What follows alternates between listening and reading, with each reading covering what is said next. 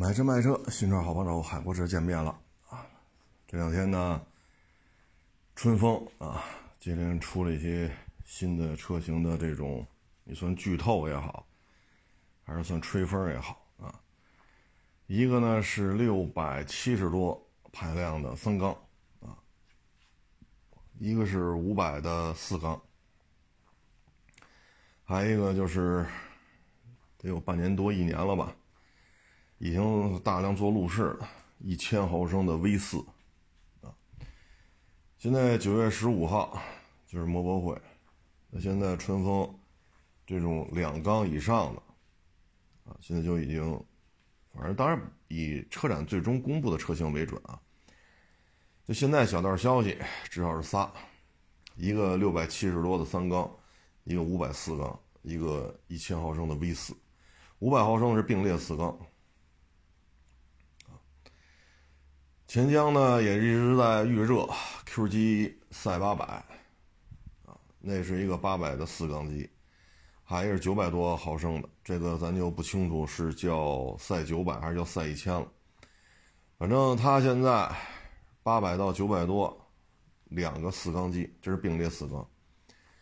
这个车呢预热的时间也很长了，啊，所以说九月十五号摩博会之后，钱江、春风。啊，这些车呢，就会有一个定妆、定妆照，就定妆版，包括售价。还有一个呢，就是龙鑫，龙鑫的六六零四缸，啊，这个也是一万多转。这个发动机搞了也得有些日子了，啊，所以这次九月十五号的摩博会呢，五百毫升以上的多缸机，至少钱江有俩，春风两个或三个，龙鑫有一个六六零。这都算做工还过得去的啊，咱就不说那些地平线了，就是还过得去的，就这三大家啊，大概有个五六款车。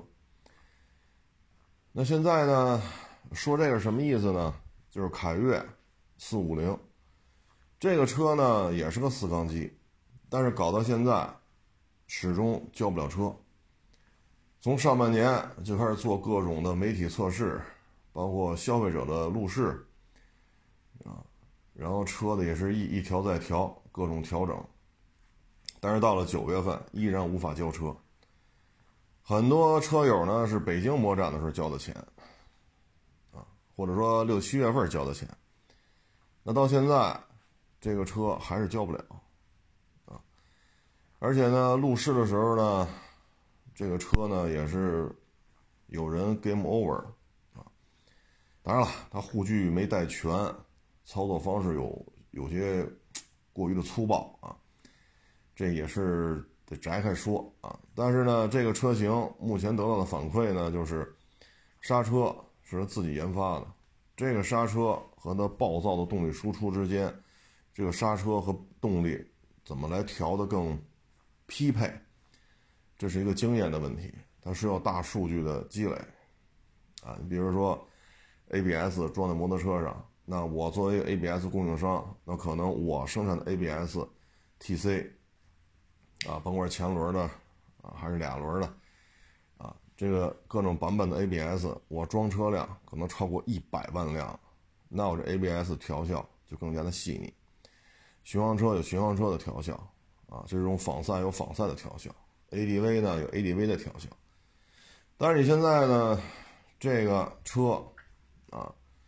现在我们看的感觉就是什么呢？过去凯越呢属于抓发动机，基本上就是从龙芯那儿抓，啊，发动机很多都是龙芯那儿。比如说凯越三二幺，这发动机肯定不是雅马哈的，啊，你说这发动机谁提供的？等等等等，类似这种问题，现在他也是想改变，本身呢也积累了一定的实力，不论是影响力、资金，啊。这个线下销售的实体店的数量，这个想法是没有错的，啊，从传车到自研发动机，这个路是对的，但是通过现在看呢，可能发动机的研发、整车的调校，特别是它要介入 ABS 自研这一块这里边可能就会存在一些经验的提升，啊，所以现在这台车呢，到现在也交不了，很多网友都交钱交了三个月、四个月、五个月啊，甚至于六个月。那交钱都交了三五个月了，提不了车，这对于消费者的信心是有严重影响的。包括去年的那个叫什么呢？撩还是刀七百来着？撩撩七百来着？那个的四缸机也是交车很很困难，主要这个车发动机的良品良品率啊，包括你相匹配的这些电控、ABS 单元、芯片等等等等，这都是你自己无法解决的，都需要外购。你发动机是弄出来了，但很多东西还是需要外购。所以在这种情况之下，你看去年那个七百是叫刀七百还是叫撩七百来着？交车就很慢很慢，那现在呢？我们看凯越也是这个样子，啊，交车现在，反正据我所知还没有一个消费者能提上车。那现在这个气儿吹得这么足，啊，九月十五号，这也没几天了呀，对吧？这我往多了说就俩礼拜，我往多了说就俩礼拜了。那到那个时候，刚才说这些是吧？春风大概是六百七十多毫升三缸机。春风五百并列四缸机，春风一千 V 四，赛八百并列四缸，赛九百或者说叫赛一千并列四缸。这要是包括龙芯六六零并列四缸，这要是嘁哩喀嚓一投放，那凯越四五零的订单会迅速的被人分割掉的。为什么呢？你这么长时间出不了车，就会消磨消费者对于这个车型的信心。你这么长时间交不了车，而对方出这么多，刚才我一念这排量，大家也知道，没有一个是四五零，都比它排量大。六六零，六百七十多，那个春风五百，对吧？赛八百、赛一千，或者说叫赛九百，因为那排量是九百多嘛，是叫赛九百，叫赛一千，这个不重要了，凡是九百多，肯定比你这四五零排量大，啊，大了一倍。所以这事儿怎么弄啊？再一个，现在黄龙六百高配现在就甩到三万多，三万来块钱，加上购置税，勉强勉强四万块钱，加上购置税加上保险，勉强四万块钱，很勉强啊，优惠幅度很大。那你要是等不及，你就买三六百去，或者黄龙六百，甭管它叫什么吧，就那机器十好几年了，生产十好几年了。现在三万多，加购置税加保险，勉勉强强四万块钱。所以现在我们能看出来，就是作为一个小厂，啊，你在向上突破的时候，它其实需要是一个系统，一个大的一个系统。这个系统你搞不定，很多问题就不好办，很多问题就不好办。所以就会出现这种车造出来了吗？造出来了，几十辆上百辆总有了。对吧？媒体测试，消费者路试，啊，但是交得了车吗？还要进行不断的调整，这个问题就很麻烦了。所以一旦九月十五号，啊，春风、钱江，特别是钱江、钱江、钱江，呃，还有那个春风，啊，我觉得这边主要是钱江吧。钱江的量产有很有可能就是展会上你看到了。你就可以交钱，十月份就能骑，就能骑上车了。钱江那个完成度，产品的完成度可能更高一些。啊，至于耐用度，这咱不太清楚啊，因为过去 Q 七的这个这个车的状态有目共睹啊，我就不在这下结论了。反正他你摩博会交钱，大概率啊，我这是一猜，大概率十月份赛八百就能骑上了，就可以上牌去。春风也是三缸的、四缸的，它还有两到三款车，所以我们能看出来，小厂的一些向上这种努力尝试，在今年这个环境当中，其实是很难的，啊，因为大厂会不会给你这个机会？大厂不给你这机会，你怎么办？对吧？你包括凯越八百。凯越八百正式量产的时候，它要面对的降价之后的春风八百。春风八百卖了有两年了，啊，ABS、TC 啊什么这个那，不断在完善。你现在出，你说比它车轻，比它这个功率、重量之比要强，但是你凯越八百在最近这几个月，它工信部的报备的参数是在调整的，车身重量是在增加的，所以这台车轻量化、轻量化，你会发现这里边你买发动机和自己做，这是有巨大的差异的啊。升八百，啊，包括那个钱江也要出类似排量的车，就排量更大的车，啊，包括高金，啊，高金也要出这种偏硬派的 ADV，啊，我看它造型还是与众不同的，啊，包括这个龙鑫的 DS 九百，这些车一旦上市，你凯越八百的生存空间并不大。啊，你通过它工信部调整这个重量参数始终在变化，你说明这台车还是在调整。轻量化是应该的，但需要经验的累积。你包括 LC 三百，LC 三百呢，在海外做交叉轴，做完之后车身就出现了形变，形变，要么门打不开，要么门关不上。这个轻量化是降了二百公斤。啊所以你这个轻量化，像陆巡，这都多少年了，啊，多少年老江湖了。轻量化之后都出现这种问题，你作为凯越来讲，啊，当然了，摩托车、汽车这两个圈子，咱就是说这个经验的传承，所以这里边压力是比较大的，但是这个小厂呢是非常有非常有性格，非常有个性，啊，包括老板去跑环塔。对吧？包括他组织车队去跑那个达喀尔，啊，他还是非常非常有这种冲劲儿，啊，也愿意去骑车，也愿意去赛道上去跑。这个是很多摩托车主机厂做不到的，啊，说你的老板天天骑这个摩托车这儿跑那儿跑，是吧？这儿摔折了那儿摔折了，这这个这股子劲头子是其他摩托车主义上很难具备的。啊，但是凯越这个老板，他是具备这个，因为这些事他都干过，啊，他确实腿也摔折过，就这二年的事儿，啊，为了爬什么攀爬呀，这个那个。不过作为小厂来讲吧，造整车和传车这是两个概念，啊，两个概念，嗯，只能说是慢慢来吧。啊其实类似的事情呢，你就好比小日本的那个大飞机，啊，包括小日本现在服役的那个是叫 C 二吧，那个喷气式运输机，啊，你会发现它也给波音、空客做配套啊，比如这个机舱门它也生产，座椅它也生产，尾翼它也生产啊，等等等等。但是真是他自己来传大飞机的时候，你像这 C 二就是一个严重的失败。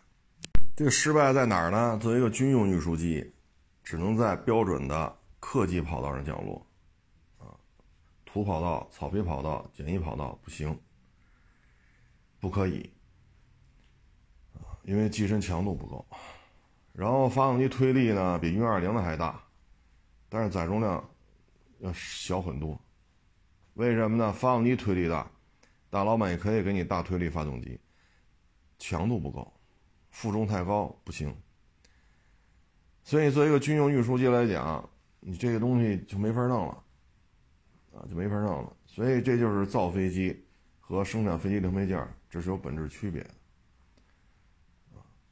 你包括咱们运二零在海外，啊，所谓的阿富汗式的起飞降落，你 C 二如果拉着，当时咱们拉的是防空导弹嘛，在运二零上，C 二要这么做。这机身强度受不了，但他又说的自己是军用运输机，啊，其实就这个意思。你包括这个阿三做的这个有八千吨吗？现在七八千吨吧？你看这驱逐舰，啊，你看这个这个 这个乱啊，舰炮是谁的？近程防空弹是谁的？远程防空弹是谁的？中程防空弹又是谁的？舰炮又分几种，不同规格来自于不同的供应商，然后不同的火控系统、不同的搜索雷达，这些之间如何做到电磁兼容啊。那你这堆砌的上面，这船确实能开，但也就是能开而已。所以它需要一个整合的过程，这个整合的过程就比较漫长了，这就比较漫长了。你再往大了说啊，这事咱再往再往扩大了去说，你比如说说航母这个潜艇来了，你怎么怎么去对付？首先你得有长航程的预警机，啊，你得有针对海面的这种搜索雷这种搜索卫星，一旦浮出水面。红外信号不一样了，你的卫星要大面积搜索，然后你还有长航程的反潜机，啊，是磁探测，还是红外探测，还是声纳探测？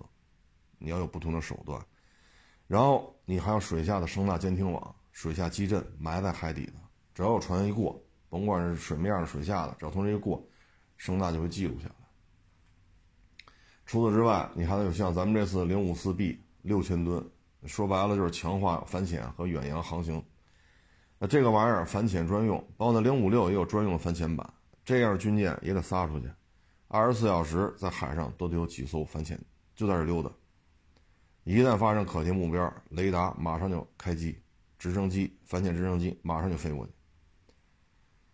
你这样才能形成一个反反潜的批次。除此之外，你水下还有自己的潜艇，在一些潜艇航行的一个要道。危险的这种要冲，呃，峡谷啊，在这些附近要进行布防的，从这过来，我都能发现你，因为你开过来的，你是有声音的，我在这可以做静默，等等等等，这是一个体系，然后还有自己的导航系统，比如北斗，自己的数据链，啊，有可能你远程巡逻反潜机，啊，比如说高新高新系列。他发现了潜艇，把这数据链直接传输给反潜直升机，反潜直升机过去锁定。就这种数据链你也得有，你不能都是拿电台跟那喊话。你咱咱开几辆车出去自驾游，拿个手台喊来喊去的，这是可以理解的。到这种程度了，上面有卫星、长航程的反潜巡逻机、反潜直升机、反潜护卫舰，底下有潜艇，啊，水下还有声纳基阵。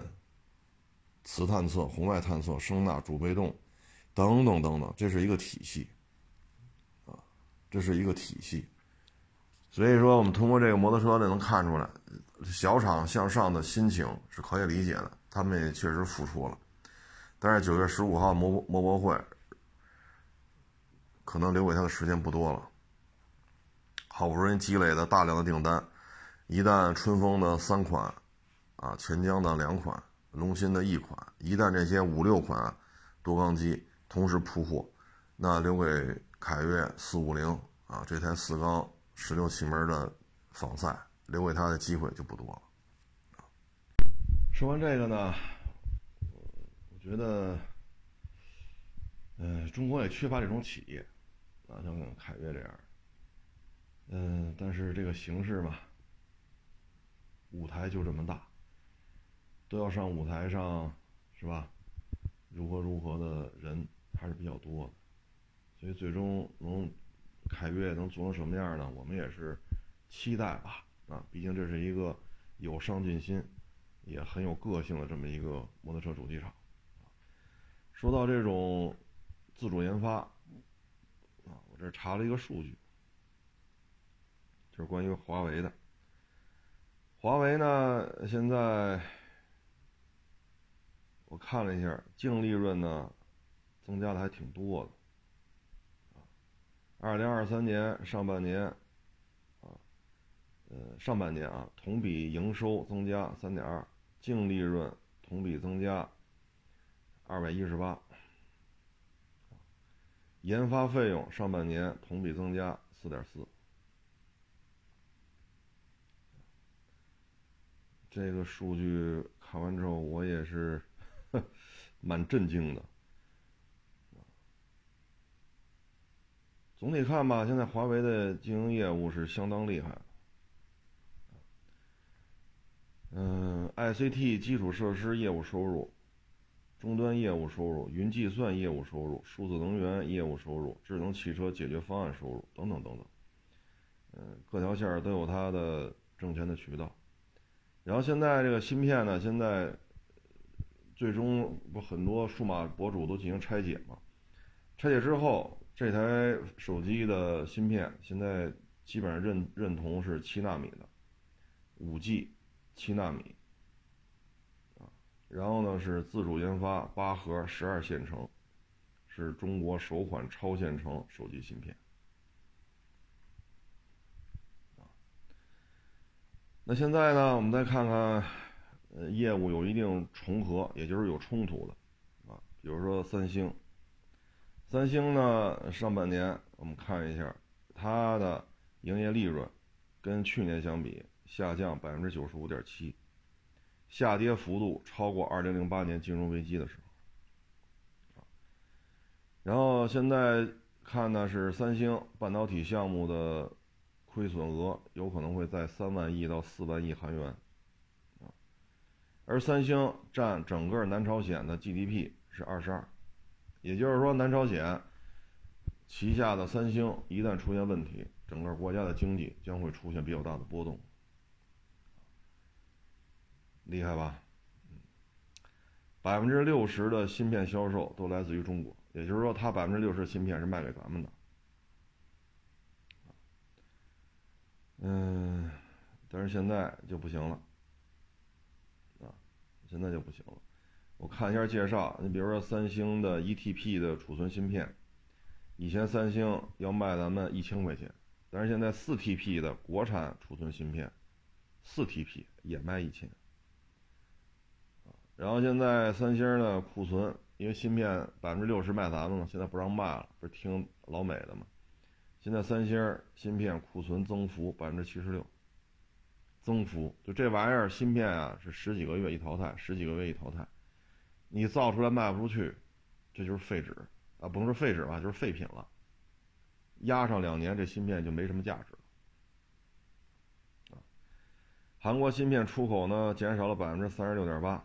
大量的库存就形成了废品，真金白银造出来的芯片没有人用，所以我们的芯片价格很低，我们的芯片是自主研发的，包括刚才说那个都是一千块钱，三星一 TP 是一千，我们是四 TP 也卖一千，那它的芯片就没法卖了，那张降到二百五十块钱，那现在它的成本又降不下来，反过来还有百分之七十六的库存暴增。所以无论如何降不下来了，降不下来那怎么办？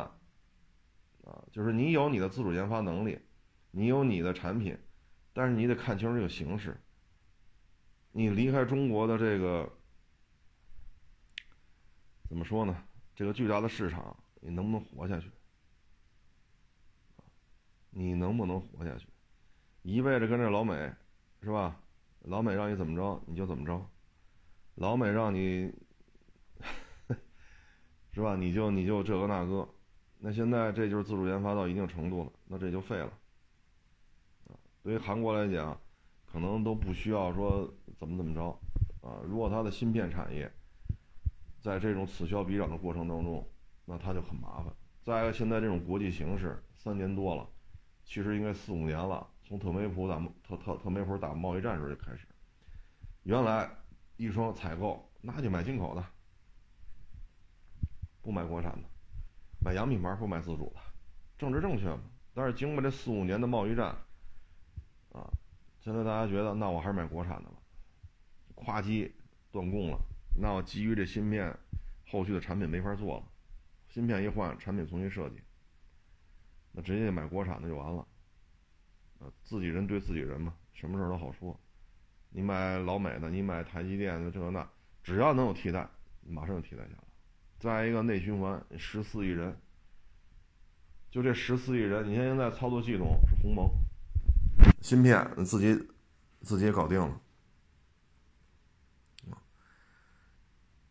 你这咋整？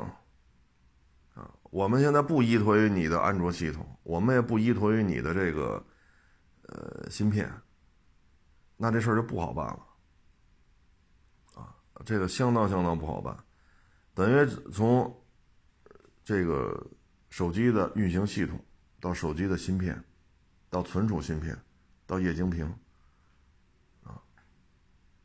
你说咋整？啊，包括它那个开发的软件，现在也都是全部自制，啊，全部做全部自制。鸿蒙系统支持手机、电视、智能穿戴设备到车载系统，支持这些设备之间的协同工作。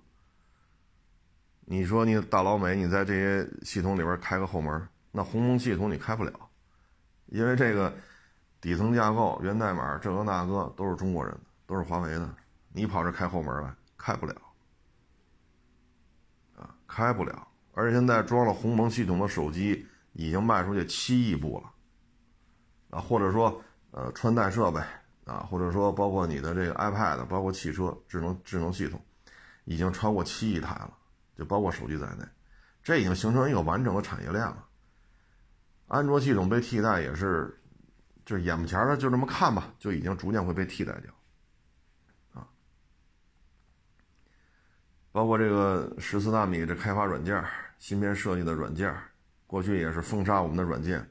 你没有这设计软件，你也干不了这活现在也都自主自己搞出来了，啊，所以你看这两天吧，啊，自打商务部长是吧来了中国，飞机一落地，华为就卖手机，然后一坐高铁，现在我看荷兰的那个光刻机巨头啊，包括什么呃台积电呀，什么这那三星，包括美国本土的这些。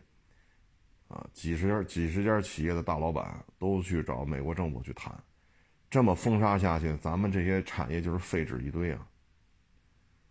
刚才咱们说了，三星现在利润暴跌，华为的利润暴涨，因为现在七纳米芯片现在核实了，这就是七纳米。你这么下去的话，光刻机也不值钱了。啊，尤其是荷兰，你说这这国家除了红灯区。卖花儿还有啥？就是光刻机是高附加值的，光刻机要再废了，那对于整个荷兰的经济影响是冲击很大的。你说飞利浦灯泡，那东西也不是说不行，但说实话，这灯泡可有可无。咱们国家生产不了灯泡吗？LED 是吧？氙灯、激光大阵，这东西咱们哪个生产不了？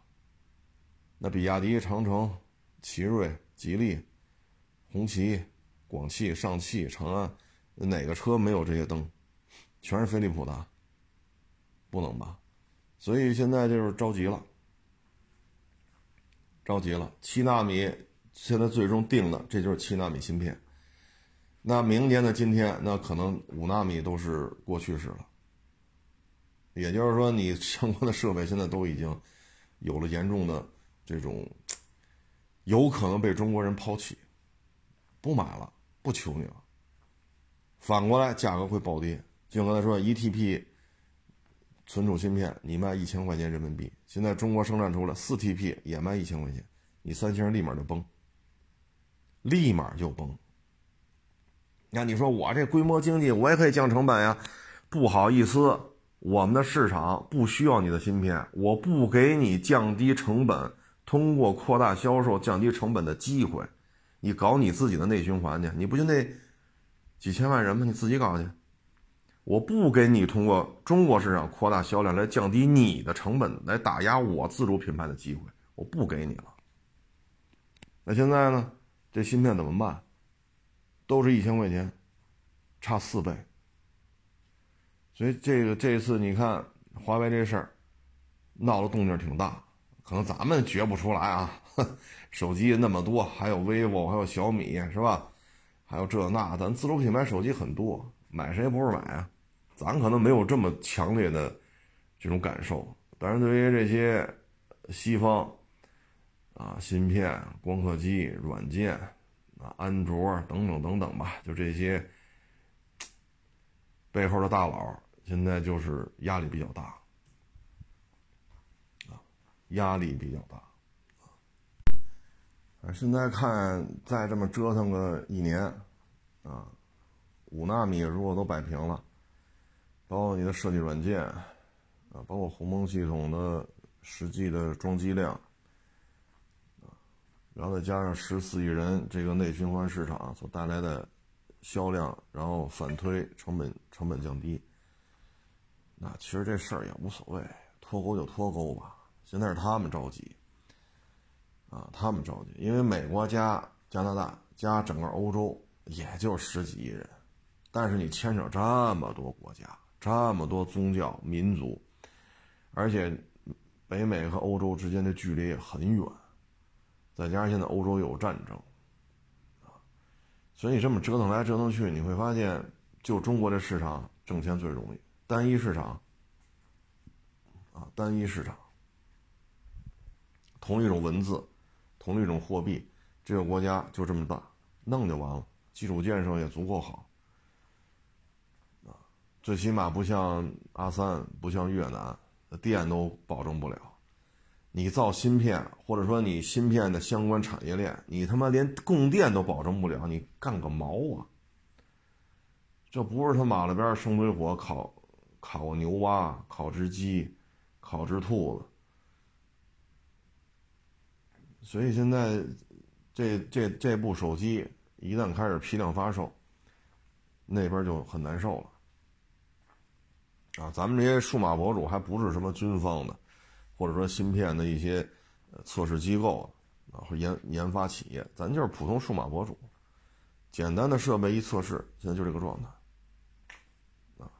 所以你说，哎，有些事儿怎么聊好呢？嗯，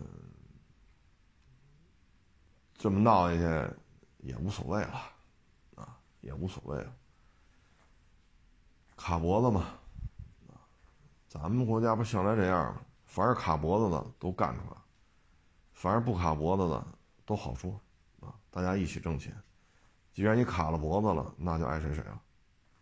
你看一千五百多天，七纳米芯片出来了，十四纳米的那个工业设计软件也全部研发出来了。你看俄罗斯现在就面临这问题，芯片断供搞不出来。去年一度去拆冰箱、拆洗衣机，包括芯片，你去搞这个相关的芯片设计的软件也是老外，他软件给你死机锁死，没有办法，你这就没有办法。所以你看，一些从俄罗斯来咱们这边，或者说在俄罗斯那边工作、生活、学习的中国人回来，普遍的感受就是一定要自主品牌，一定要有自己的东西。现在他们一说，就是满大街都是中国车，奇奇瑞的、吉利的、比亚迪的、长城的，啊，包括其他一些品牌的，这这肯定很自豪嘛，这是中国的，啊，包括铁路不行。很多俄罗斯人来中国旅行，一坐完这高铁，好家伙，这有的回去就骂大街了。这咱们这铁路为什么就这样？差距为什么这么大？所以在俄罗斯待过的，或者那些俄罗斯人夏天跑这儿度假来，尤其是北戴河，那俄罗斯人可多了。这一聊就这事儿就很感慨，啊，很感慨。所以通过这事儿也能看出来，这脖子卡不住，啊，卡不住。搞出来了，就咱们国家只要是，是吧？大领导说这事儿必须干，不能让老美把咱们累死。那你放心，历史上多少次了？打一九四九年到现在多少次了？只要到这种情况了，这事儿就能摆平，啊，就能摆平。这两天呢，还一个消息，就是取消那个。认房认优贷了，现在只只认房不认贷，然后现在北京的楼市呢就发生了巨变，挂牌量暴增，大量的人想把这车把什么撤的，把这房卖掉，然后形成首套资格，首套资格呢首付低，利率也会低，然后去享受这首套房的资格去买房，现在呢就出现了这种涨价啊，连夜涨价，九月二号吧。就很多售楼处宣布涨价，有的说周一就明天啊涨价，所有的优惠全部取消，啊，然后有的楼盘是吧，像西五环外某楼盘，容积率高达三，就他妈四百多套，好家伙，这么小一盘子，密度做这么高，开盘开到现在得有半年了吧，也就卖了一半 四百多套房子开到现在就卖了一半，我操，多难呀！然后好，据说因为这个库嚓又卖出三十套去。这个事儿呢，对于这个整个楼市呢，肯定是一个信息的提振，信心的提振。但是你你看一下大中介后台的数据，现在平均一小时增加三套三百套待售房源，一小时就要增加三百套，啊，所以现在呢，这两拨人就是博弈。一波人认为，我现在趁这高点赶紧卖掉，卖掉的原因是什么？这有可能是阶段性的历史高点，赶紧变现。另外一波人观点认为什么呢？这是历史低点，我赶紧上车，对吧？上车之后，我相对低点拿到一个房产。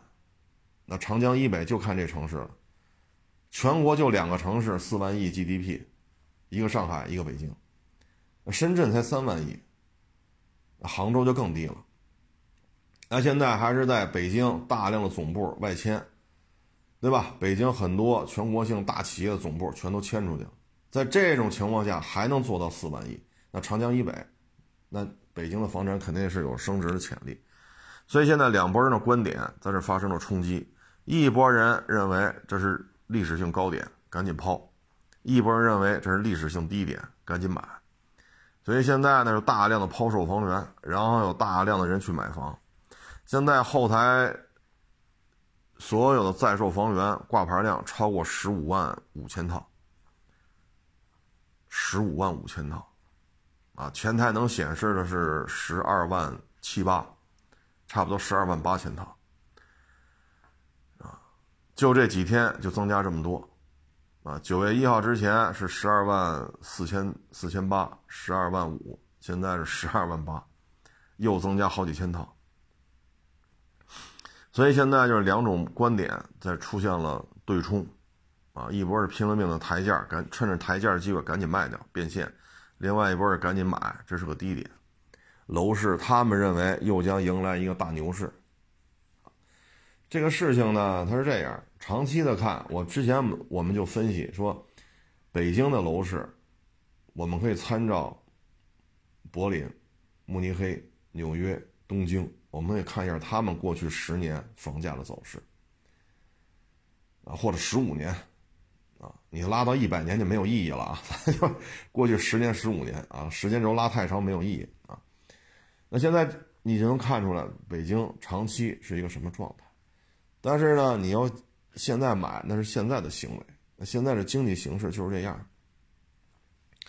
我呢就是给大家的观点就是什么呢？如果你手头钱不富裕，好，首付一降低，哎呦喂，百分之三十能再买一套，那就掏百分之三十吧。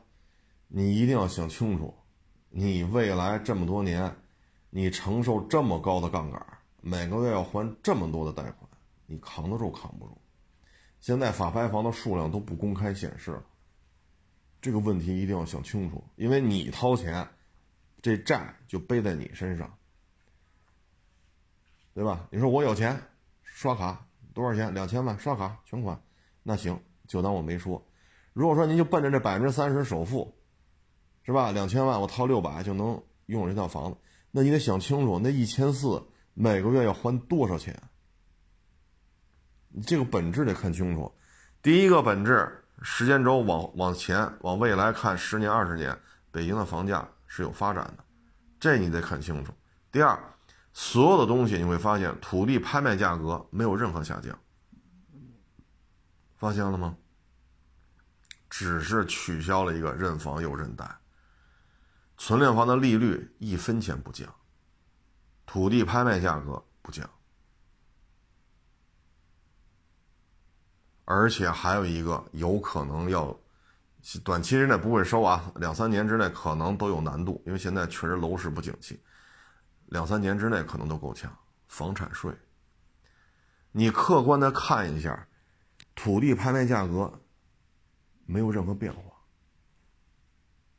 你再看一下存量房利率它降吗？一分不降。你再看看之前一直炒得很火热的房产税。所以你现在背一个啊，这现在首付能做到百分之五十、百分之四十，甚至百分之三十，买吧。原来算二套，现在算首套，就是自己得想清楚。大的形势是这样的，但结合到咱个人就得想清楚。因为北京也没有便宜房子，说总价三十万，没有，真的买不着。总价三十万、五十万，啊，北京随随便便买套房，那都是百万级的，但凡好点的都是千万级的。那您说一千多万的房子，您掏个三四百万，您就上车了，背后还背了千八百万的房贷，就说利息从五点多给降到四点多，你还款的基数有多大变化呢？所以脑子别热，脑子别热啊！当然了，你说我这个已经。对吧？我今年上半年我已经把三套老破小都卖了，我现在手里一千多万，我就要买这个次新三居室，我就要买这个望京的，我就要买这个西二旗的，或者我就要买东城西城，那你就操作，因为你已经有这个资金量啊，所以就千万啊，别可买可不买的，然后钱又不够，因为首付降低了，库嚓你就买了，首付降低了，人房价可是。土地拍卖价格可一分不降，宁肯流拍它也不降。啊，话只能说到这儿了啊，各位自行研判啊。嗯，咱就不说这房子了啊，各位自行判断吧。每家情况都不一样啊。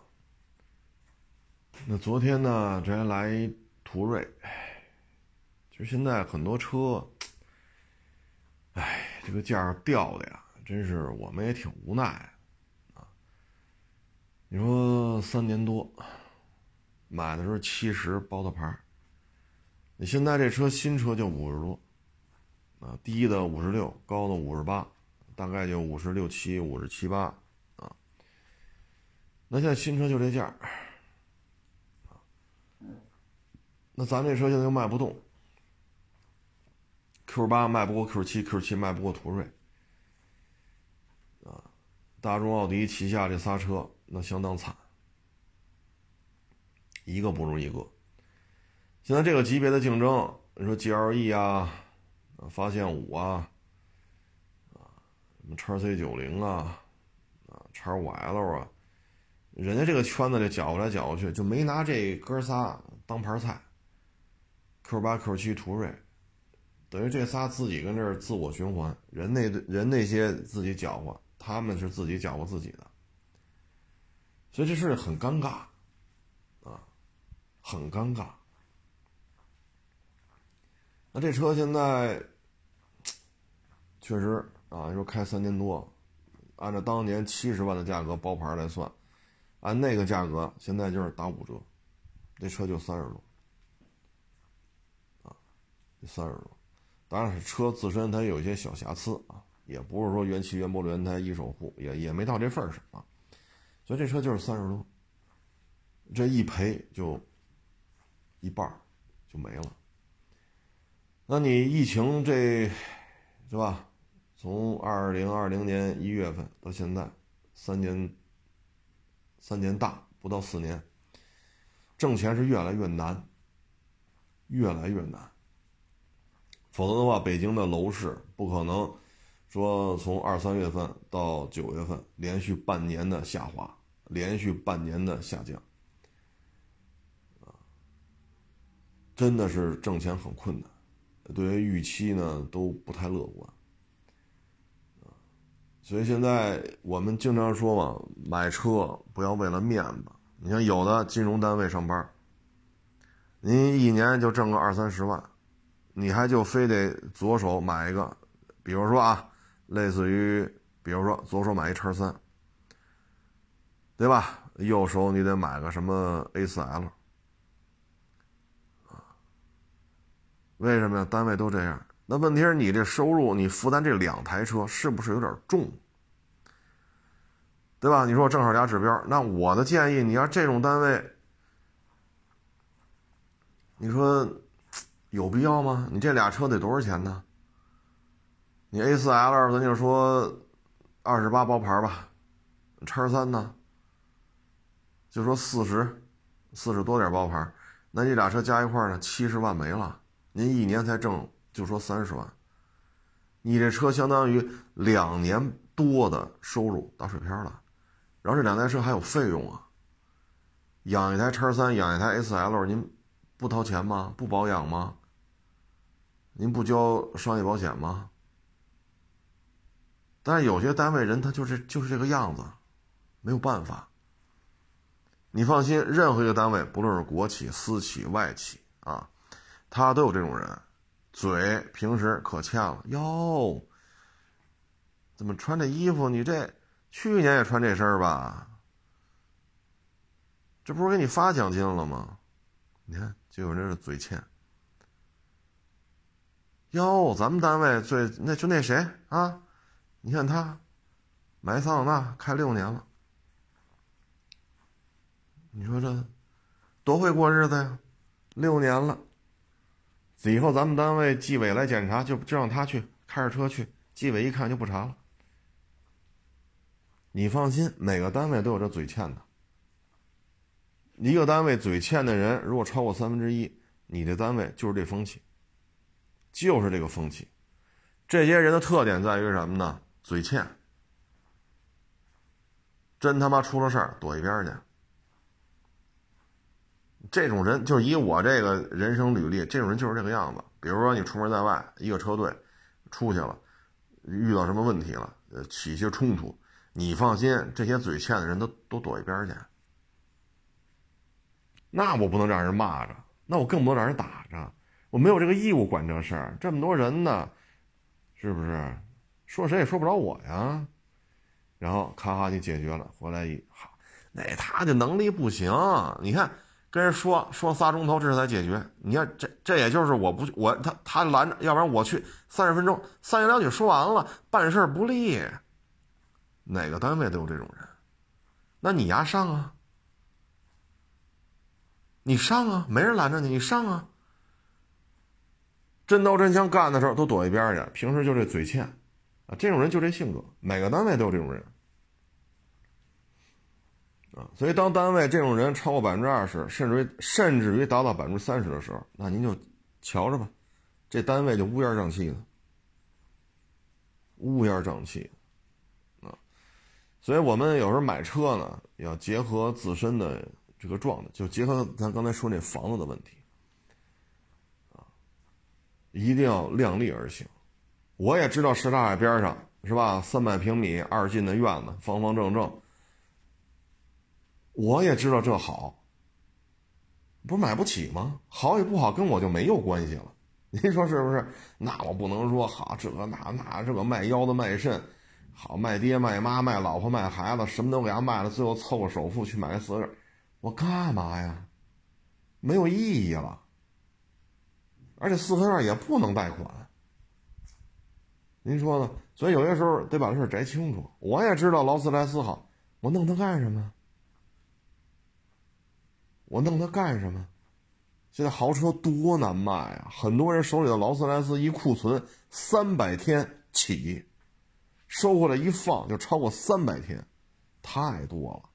卖的快的，这劳斯收回来库存一百八十天起，你这还挣钱吗？对吧？所以我们买车也是，啊，买车也是。你再加上这三年保费倍儿高，这车保费很高，远高于普拉多、陆巡、途乐、帕杰罗。然后保养也很贵，保养贵，保费高，油耗也不低。毕竟这么大坨子，六缸，什么费用都高。那你把你的油钱、保养的费用、商业保险的钱，把这三样保养、油费、商业保险。这三笔钱糅合到您这这么短的公里数，你会发现每一公里它的费用，就这三笔钱啊，不算洗车，不算高速，不算停车，不算那些，仅仅就是油钱、商业保险的钱、换机油、保养的钱，这三笔钱揉进去，就短短这几万公里，您这台车一公里就一两块钱，一块多，将近两块，这是烧钱的东西。然后你再说七十万买的，现在值三十多。你这又折进去三十多万。所以有些时候买车的时候还是要想清楚。啊，像有些网友一来是吧，媳妇让买什么咱就买什么，媳妇儿让，那你，你有些问题你就得，因为两口子过日子嘛，有些事就得沟通啊。说本身咱家里就不富裕，两口子一块儿加一块儿，一年挣个三十来万，你得养活个孩子，你再照顾老人，你再还个房贷，其实这已经是很辛苦了。这收入这么一摊销，那收入就不高了，不行，我得买个 Countryman，对不对？这闺蜜什么甲壳虫、mini 人都买，我也得买，对吧？我们这闺蜜这那那买什么什么 A 什么什么幺八零 L 是吧？这个买宝马三，我也得买。那成吧？那你买个 Countryman 吧。好家伙，这玩意儿它不是十万八万的，你买个新的 Countryman 多少钱？你开几年再卖，这玩意儿它就不值钱了。你 Countryman，你跟同价位的途观，同价位的这个什么 RAV4，对吧？你跟这个相比，您这车保养费用可高啊！您这个轮胎的价格都比人家贵啊，什么都贵，保费也贵。然后这玩意儿保值率还还不如这些车呢。你跟什么 CRV 啊、途观 L 啊，是吧？你跟你 RAV，你跟这车相比，这保值率还不高。尤其是公里数一大，车龄一大，那有的时候你得沟通，所以有些时候他就是，有的时候活着累就在这儿，就在这互相比，比来比去的。有人收二手车也是这样，一不留神就，唉，比如说啊，您就弄个飞度啊、桑塔纳呀，对吧？别克 GL 八呀、帕萨特呀、雅阁，你就倒腾这些车，买卖做的还挺好。哎，就有那嘴欠的，你不行，能力不行，玩不了大车，就挤兑你。你一旦你不服了，我弄一奔驰大 S，我就弄个两年车龄的，我要弄个一年车龄的 GLS，我就搁这摆着，我就搁这摆着，三说摆着三天，有人来交钱，不行，不能卖，至少摆一个月，我得让你看，我他妈有实力。你只要一上了当，这买卖呀就跑偏了，这就跑偏了。自己的买卖自己做，整天比来比去的，没有任何意义。心思凡是放在这上头，都得出事儿，都得出事儿所以这这就是人的心态。你看这二手车，你说这这不也这样吗？哎呀，我我不说具体案例了。啊，一说咱要知道是谁，咱也犯不上。反正单位做买卖都是如此。有些时候是为了面子，你你得考虑你是面子重要，还是你这本身的这个工作重要，还是你家庭生活重要？啊，这些问题一一定一定得想清楚。如果想不清楚的话呢，那只能烧自己的钱给别人看。唉，我相信啊，这三年多，因为现在这种经济的这个状态，下半年也就这样，明年上半年再说吧。啊，当然了，现在这说这不叫通缩啊，那咱们也就统一，这确实不叫通缩啊。啊，你甭管是不是通缩吧，反正今年下半年就这个德行了。啊，明年上半年能不能好，不知道。所以这个从一九年夏天到现在得有四年经济下行，我希望越来越越多的人呢理性，啊理性一些，啊不要去攀比，啊不要去攀比，分期付款，好家伙，这大学毕业刚找着工作，一月挣六千多，不行，跟爹妈要钱去，爹妈就给十五万。那不行，你说十五万你就买个什么朗逸，是不是？叉 V、缤智、锋兰达、混动卡罗拉，你就花十五万买一个这个，不还能剩点吗？不行，分期付款买宝马三去。我希望吧，这三四年啊，这种巨幅的动荡能够让越来越多的人理性一些，啊，理性一些。折腾来折腾去，不折腾自己的吗？您说您刚参加工作，一大学毕业，您才挣六千，你非买花十五万做首付，非买宝马三，那您这您这一月六千，刨去还车贷、加油、停车、洗车、保养、商业保险，您这六千块钱还剩下啥？还剩下啥？我要说吃糠咽菜，好像有点过分了，但是好像您跟这个吃糠咽菜相比，你也好不到哪去啊。是不是又得回头蹭爹妈的？所以我们这个心态真是得调整一下啊！希望能多一些务实吧，啊，少一些攀比，少一些虚荣，多一些务实啊！因为绝大部分咱都是老百姓。啊，咱不是那种说卡里一个多亿，北京十好几套房子，我他妈想干什么干什么，你管得着吗你？咱跟那种生活，咱距离有点忒大了，可能一辈子、两辈子、三辈子都达成不了这种状态。咱就是最底层老百姓，啊，有些时候，反正现在金融产品也多啊，随随便便就给你一高杠杆，但是高杠杆之后，不是说那钱不用还了呀。就刚才我说了，土地出让金一分没降啊，宁可流拍也不降啊，存量房利率不降啊，对吗？就认房不认贷，就这么四个字儿，呼泱呼泱往上冲，那冲吧。那你有钱，那你，你什么时候买你都是你都是有道理的，对吧？你有钱呢，那卡里一个多亿买你一套房算个屁，你什么时候买都行，只要你高兴。那咱就别砸锅卖铁了，啊！前两天呢，我说看那个呃，就是娶外国媳妇的啊，还有中国女孩嫁给外国男的啊，然后来国内，这个呢，你得从几个角度去看。首先呢，有些人就是刷流量，就是剧本。那什么是真的呢？相知、相恋、相识、结婚、生孩子，这个是真的。有的像之前在俄罗斯拍片那个，那就是流量，瞎编剧本啊，就是流量，然后拍一年挣着钱就挣，挣不着钱就不拍了。为什么呀？跟人家签的合约到期了，人家配合你拍片子就拍一年，你挣着钱了就续，挣不着钱就算了。那这里边确实有些是有剧本的，有些呢，你一看他已经生活了，比如孩子都俩了。对吧？孩子都俩了，你再说他是剧本也不合适，啊！一说都什么认识八年了啊，结婚六年了，孩子都俩了，啊！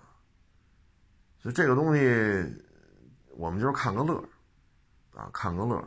有些呢，就是专门的迎合中国人，比如回他们老家，啊，比如法兰克福转机啊，啊，或者德国那个，呃，慕尼黑转机啊，哎，他就说了。啊，什么或者说巴黎转机啊，他就说，你看，机场不如中华，这么那么，这些是有一些针对性的，迎合咱们啊，因为有些人呢，在国内表现的可好了，但是到了 Twitter 啊，现在叫叉特啊，叉特上就胡说八道了，反华反的厉害，所以这个东西咱只能是区别对待，有的呢是真喜欢，啊，相识、相知、相恋，见父母。然后就结婚了，然后生孩子，生一个生俩，这确实他是喜欢中国，否则他不会在这儿好是生孩子玩尤其是外国这女孩，左生一个 右生一个，对吧？这个周期一耗耗七八年，人家是真喜欢，啊，观点不一致。我说到这个呢，我就有一个感受，就是我们的外宣，我们派海外这么多国家都有记者站。我们的外宣有什么效果吗？有什么效果吗？前两天有一个也是自媒体的一个大咖去思密达了，然后就去跟当地人打交道，说你们知道 C 九幺九吗？不知道。你们知道高铁吗？不知道。你们知道中国有三艘航母吗？不知道。你们知道现在中国七纳米芯片已经可以自制了吗？不知道。当地人对于中国的了解，就看当地主流媒体怎么说。我们的外宣可以说没有任何动静，没有任何动静，仅限于当地政权的更替，当地的自然的这种景观或者自然灾害出现上报一下，别的没有了。我们的外宣派了这么多记者站，有什么效果吗？有什么效果？钱没少花。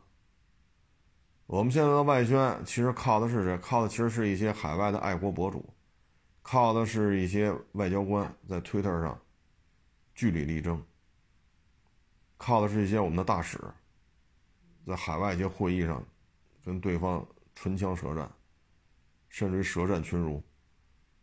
所以我一直觉得挺悲哀的。我们总不能说让这些外国人来中国，然后他们才能感受到真。我们这外宣这么多记者站，派了这么多有编制的人，最后达成什么效果了吗？达成什么效果了吗？啊，所以我觉得这些都是很遗憾的事情，啊，很遗憾的事情。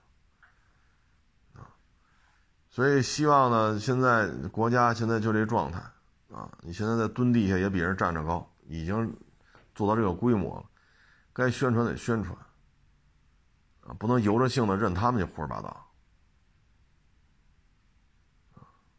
不能由着性子任他们去抹黑。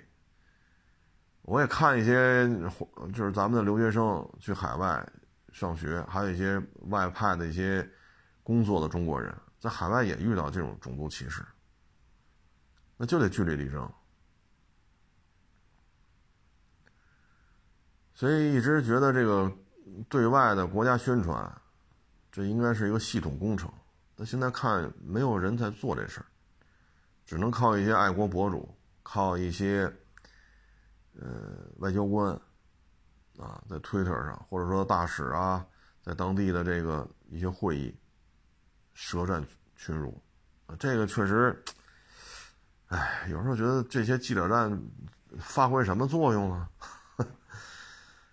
哎，所以看这些老外来中国吧，尤其是第一次来的，啊，那天看是一个越南的，带着他的妹妹和他的妈妈去成都，坐高铁吓一跳，怎么开了三百多？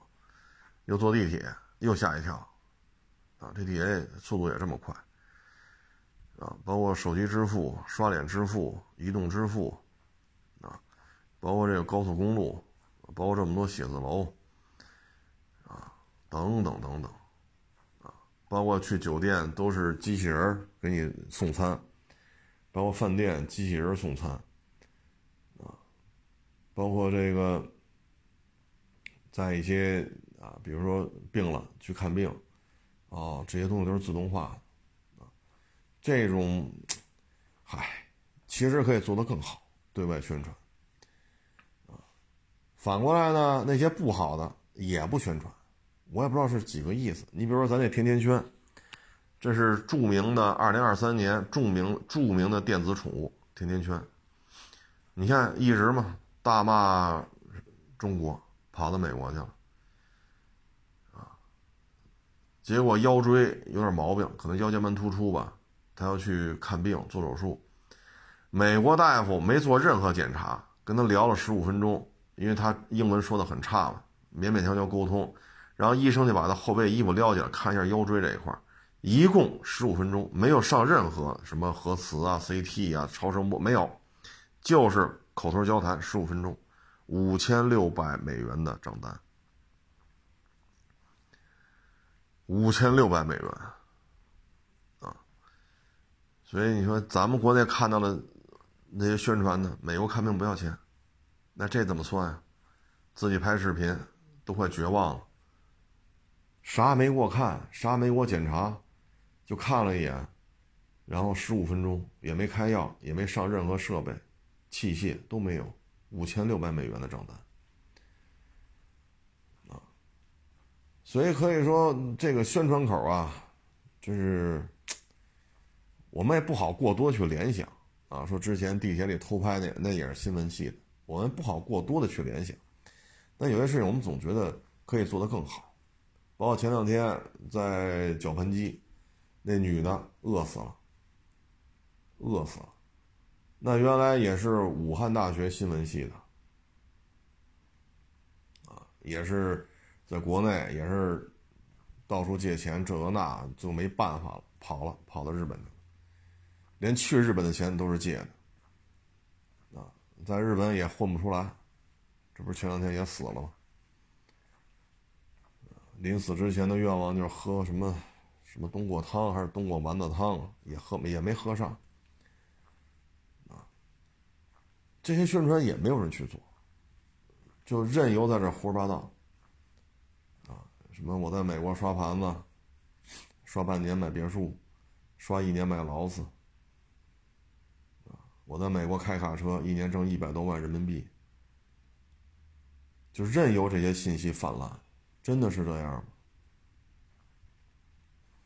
你看那甜甜圈不就是十五分钟，啥器械没上，啥检查没做，撩开后背看一眼，然后跟你聊了十五分钟，走吧，账单邮来了五千六百美元。唉，所以新闻啊，不论是外派的还是国内的啊，我觉得，唉，说什么好呢？啊我有时候也挺无奈，啊，特别是我看一些海外博主，也挺不容易，啊，也挺不容易，呃，要么就推特账号被删，油管账号被删，尤其是推特，啊，Facebook，你要去发一些，比如说你来新疆玩，你发一些新疆美好，啊，祥和美食啊，大家是跳个舞啊，唱个歌啊。对吧？很繁华，你要发这种东西，账号就会被删掉。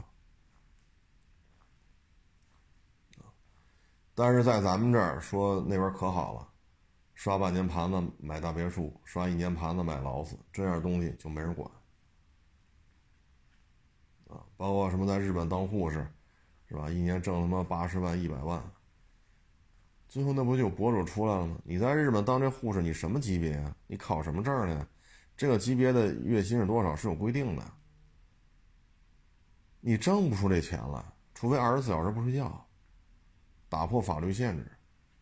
但是这种东西在国内就是泛滥，弄得很多人五迷三道的，拼了命往外跑，跑出去一看不是那么回事昨天我还看一个呢，在新西兰，通过他是云南的，通过湖南一中介，花了十连机票带代办费签证十五六万。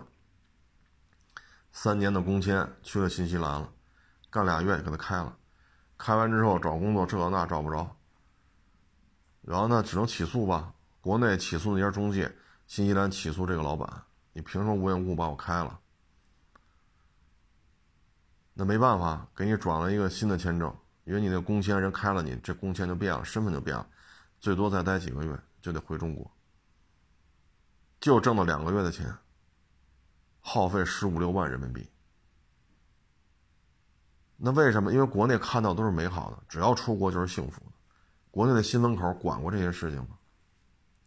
那这个人去了之后什么下场？甜甜圈去了美国又是什么下场？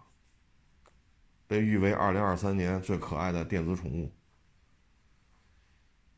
所以说我们的这个宣传外宣也好，内宣也好，我觉得这个总觉得挺别扭的。啊，总觉得挺别扭。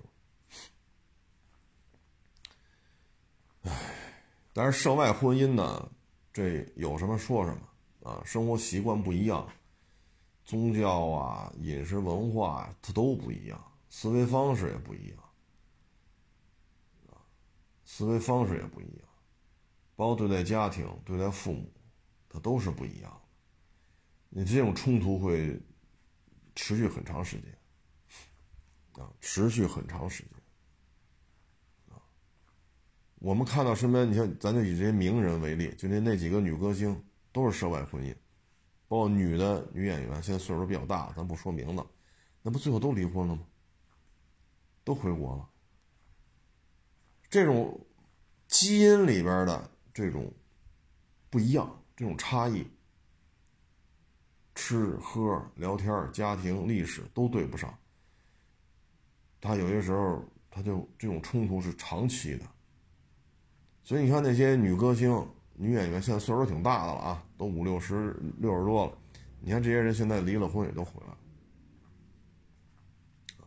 所以涉外婚姻呢，新鲜，对吧？然后拍个短视频有流量，还能挣钱。如果做个直播带货，比如娶个洋媳妇儿，然后你给一些国货做直播，那是很好的呀，能挣钱呢。但是这些不是一辈子的事情，一旦，对吧？你职业总有更替的时候，那就剩下柴米油盐酱醋茶了。他这种冲突，你怎么解决？啊，怎么解决？你包括娘家人要来中国，你怎么你怎么弄？我看那个韩国那个，咱们这边跟韩国那边通婚，人家韩国来咱们这边，好家伙，就这么招待那么招待，花不少钱。反过来等这边的亲家去韩国，人家对你就很冷淡，你心里平衡吗？都是爹妈，咱们这边都要亲家。人对你很冷淡，你怎么办？包括有的都有孩子了，孩子都七八岁了，好串亲戚，人家里养条大狗，人看你来，狗都不带拴的，知道你害怕，害怕害怕我也不拴。那按理说走亲戚，你这么大一条狗，刚刚那叫，好一百多斤，你不把狗拴起来吗？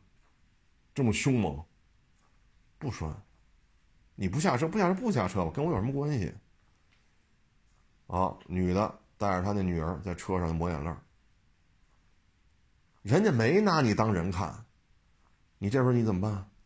你在异国他乡，你说自己老爷们儿下去吃着喝呀嗨呀这个那个，你就隔着车窗透过人家透过车窗透过人家的玻璃，你看吧，人家可高兴了，你连车都下不了，你干吗？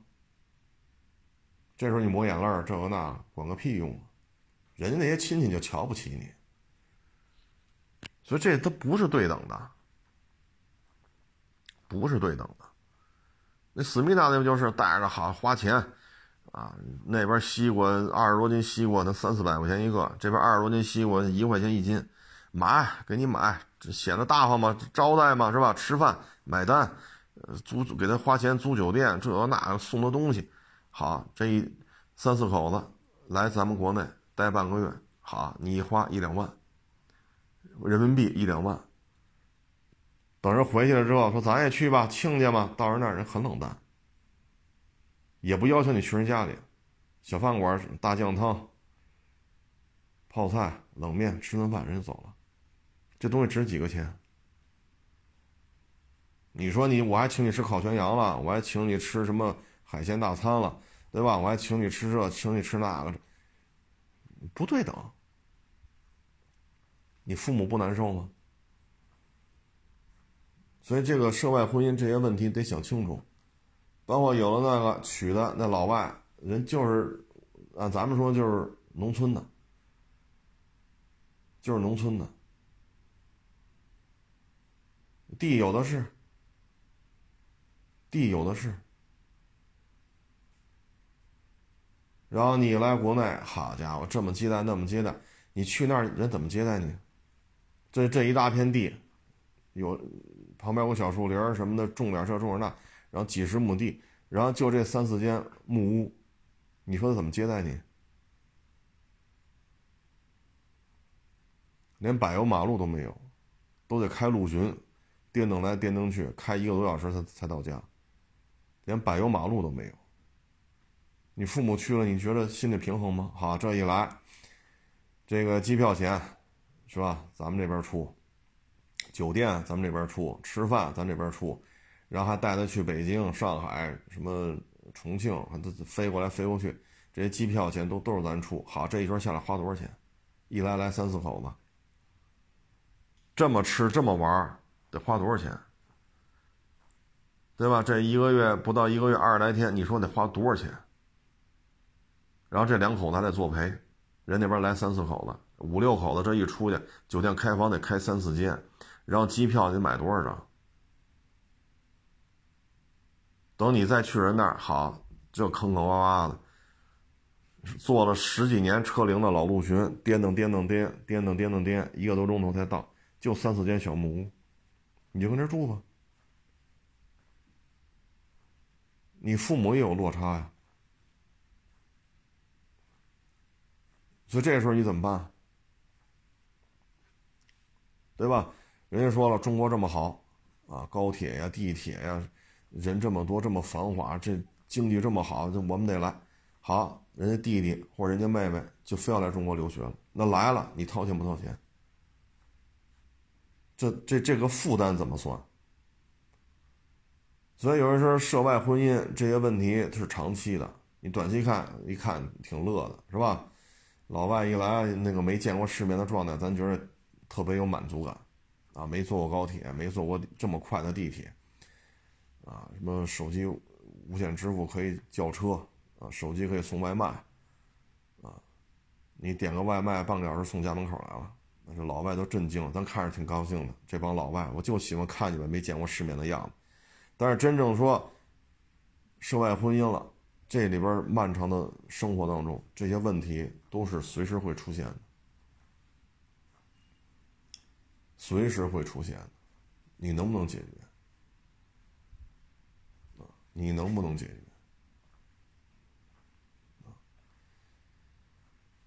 而且你真是你看多了，你会发现其实收入并不高，收入真的不高。你看德国。一两千欧，啊，说您这个是吧？工龄比较长，是些技术工种，三四千欧，也就这样了。一两千欧、三四千欧是当地人是主流收入。那在咱这边呢，三四千块钱、一两千块钱，你能干点啥？你说车便宜，ID 三卖三万九千欧，咱们这边卖一万多欧，便宜吗？便宜吗？吃个饭七八欧，一月挣多少？一两千、三四千，普遍收入就是这个样子。物价并不低，收入也就这样。你作为一个外国人，你要拿工签，你要拿相应的签证，你别说拿身份了，你这个过程你怎么办？你包括像甜甜圈，在美国到现在工卡还没拿着呢。而且他现在这种状态，对吧？尤其是最近去这波，那天我看一个是，他就老吃吃这碗饭嘛，我就没黑，没有没有工没有工卡，我就黑在这儿，说好话，咱都是老乡，你就用我吧，刷盘子这个那，嗯，别人一天一百二十 dollar，我这一天六十 dollar，用吧，用不了几天他就告诉你，你非法用工，你要想撤销这个起诉，你得赔我多少钱？左讹一家，右讹一家，最后当地中餐馆都把他拉入黑名单了。然后呢，还要去，还有人不用的，不用的就不行，抄出去了，咱店里抄，让人打一顿，让人打一顿。所以你说你出去，哎要么你就特别有钱，对吧？卡里几百万刀了，买房买车，或者几百万欧元花呗。活完这辈子是没问题，别惹事儿，别被人骗了。啊，但你作为作为像这种云南那哥们儿，你说苦哈哈的，十五六万还是借的，来这边就干俩月，待半年了，就是打官司。现在快到期了，还得回去。你就在新西兰就挣俩月的钱，花了十五六万，这明显就是赔了呀。也采访他们，很无奈，就被中介骗了，然后各种小视频说你怎么来的新西兰。看某音、某音短视频，然后你就交了钱。对啊，交了钱，他给我办签证，我来了。所以你看到没有，小视频的，小视频的这个这个，哎，所以我们的宣传口啊，真是说什么好呢？行了，不多聊了啊！谢谢大家，谢谢捧场，欢迎关注新浪微博“海阔试车手”。